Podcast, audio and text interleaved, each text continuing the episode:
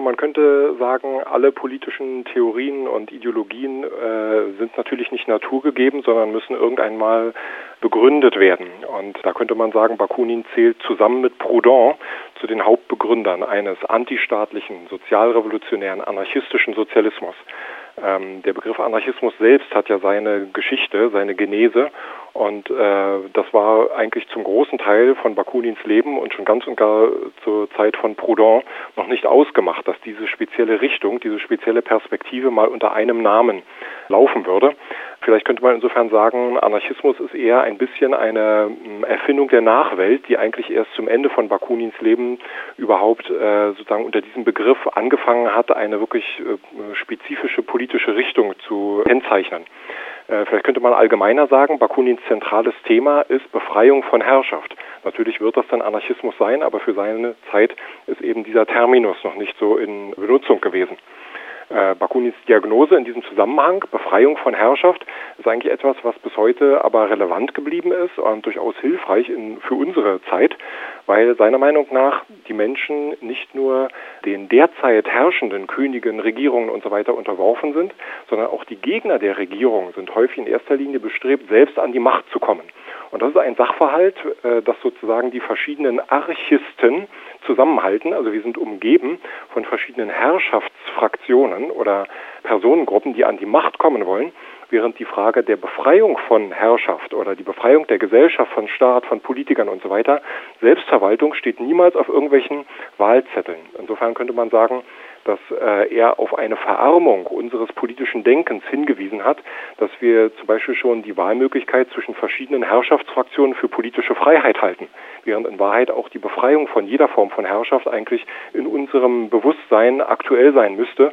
Und äh, diese Frage hat er an seine Zeitgenossen gestellt und an uns heute noch. Eine dieser Herrschaftsgruppierungen, könnte man sagen, sind die Sozialisten oder Sozialdemokraten oder Kommunisten. Der Anarchismus zur Zeit von Bakunin war es, galt es auch als eine frühsozialistische Strömung.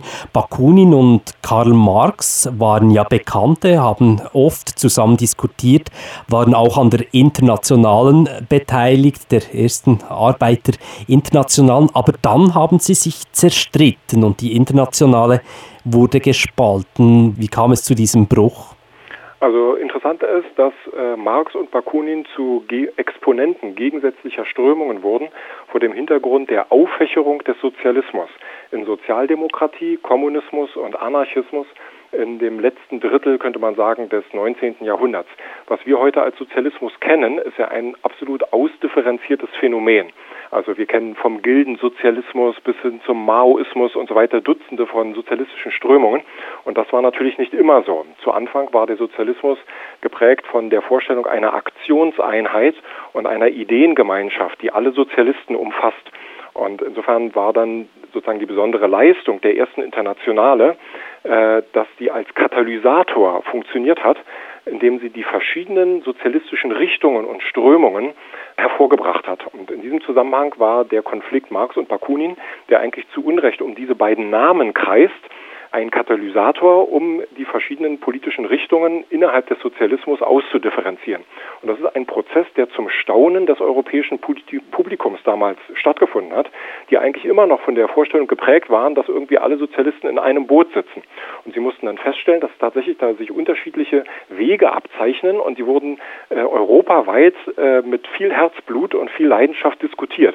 Insofern war diese Weggabelung des Sozialismus eigentlich viel mehr als jetzt nur ein Kampf zwischen zwei Titanen, als der manchmal dieser Konflikt zwischen Marx und Bakunin zu Unrecht dargestellt wird, sondern es war etwas, das Tausende von Leuten bewegt haben und wo sie sozusagen mitgekämpft haben. Marx war natürlich nicht Erfinder von Kommunismus und Sozialdemokratie, diesen ersten beiden Hauptströmungen sozusagen des Sozialismus. Er wurde aber ideengeschichtlich zum lautstarken Begründer beider staatssozialistischen Ansätze und seine politische Vision war die Eroberung der politischen Macht mit Hilfe der Form der Partei. Das sind zwei Dinge, die Bakunin niemals unterstützt hat, der stattdessen auf die autonome Arbeiterkultur innerhalb der Soziale, der Internationale gesetzt hat. Und er wurde dagegen zum Exponenten einer herrschaftskritischen sozialrevolutionären Spielart des Sozialismus, die er natürlich ebenfalls nicht erfunden hat, aber als erster auf eine organisatorische Grundlage gestellt hat.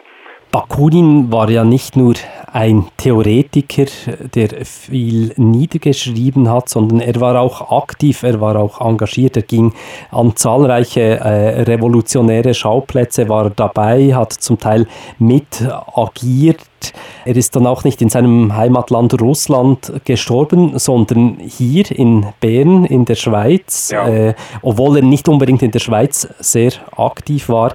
Jetzt ist sein Grabstein hier erhalten, immer noch. Freunde des Anarchismus pilgern auch ab und zu noch auf diesen Bremgartenfriedhof.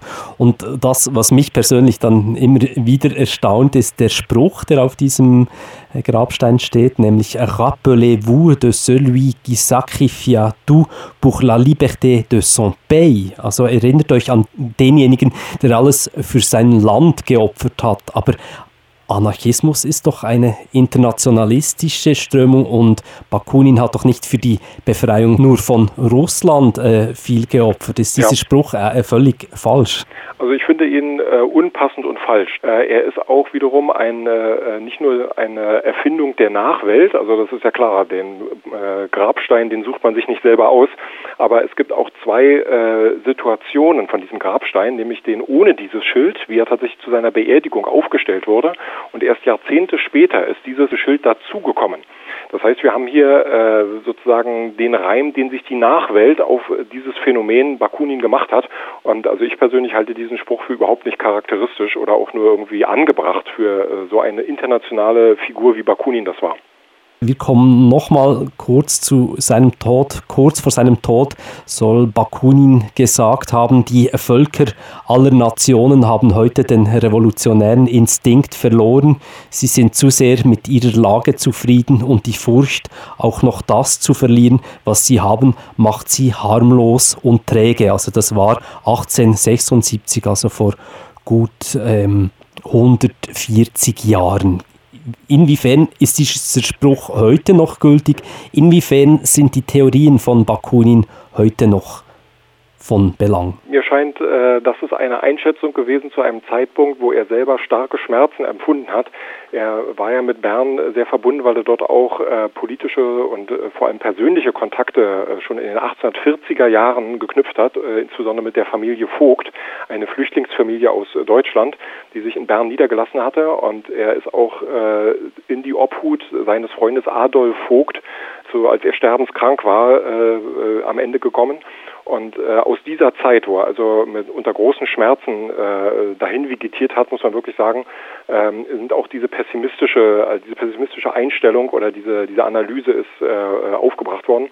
Äh, ich würde eher sagen, dass ähm, Bakunin da äh, für jemanden, der so leidenschaftlich an äh, die Emanzipation des Menschen geglaubt hat, es natürlich schwer erträglich ist zu sehen, äh, wie sie verschiedenen politischen Rattenfängern äh, auf den Leim gehen. Und man muss sich das einmal vorstellen. Bakunins Anarchismus äh, ist ja antistaatlich, weil er nichts von einer Regierung von Menschen über Menschen hält, auch nicht von einer wohlmeinenden. Und da ist natürlich äh, so eine Bejahung von verschiedenen Völkern Europas in den 1870er Jahren zu ihren nationalstaatlichen Verfasstheiten eine schwere Herausforderung. Und Bakunins Anarchismus ist zum anderen sozialrevolutionär, weil er nichts von einer Teilnahme an bestehenden Herrschaftsverhältnissen wissen will, sondern er plädiert für eine Verweigerung dieser Teilnahme, für eine Überwindung dieser Herrschaftsverhältnisse und den Aufbau neuer Gemeinschaftsformen. Das ist also eine zutiefst humane, äh, Freiheitsliebe, von Freiheitsliebe gekennzeichnete Position, die natürlich stark in Mitleidenschaft gezogen wird, wenn äh, die ähm, politischen Ideologien der Zeit, die gerade die gegenteilige Richtung einnehmen, äh, so starken Zulauf finden. Also insofern würde ich sagen, ist diese Idee von ihm, diese, diese spezifische äh, politische Sicht, äh, die er entwickelt hat und an der sich die politische Wissenschaft bis heute die Zähne ausbeißt, ähm, hat nichts von ihrer Strahlkraft für meine Begriffe verloren, auch wenn er eben selber zum Ende seines Lebens äh, ernüchtert feststellen musste, dass es leider äh, immer noch nicht Mehrheiten sind, die sich dieser Linie anschließen oder die das als Lebensqualität empfinden. Weil letztlich ist es ja eine Frage, wie wollen wir leben? Ist Lebensqualität das, dass wir uns an der Nase herumführen lassen von politischen Ideologien und Herrschaftsfraktionen oder nehmen wir unser Schicksal in die eigenen Hände? Das ist eigentlich eine Idee, äh, die bis heute ihre Strahlkraft hat, finde ich.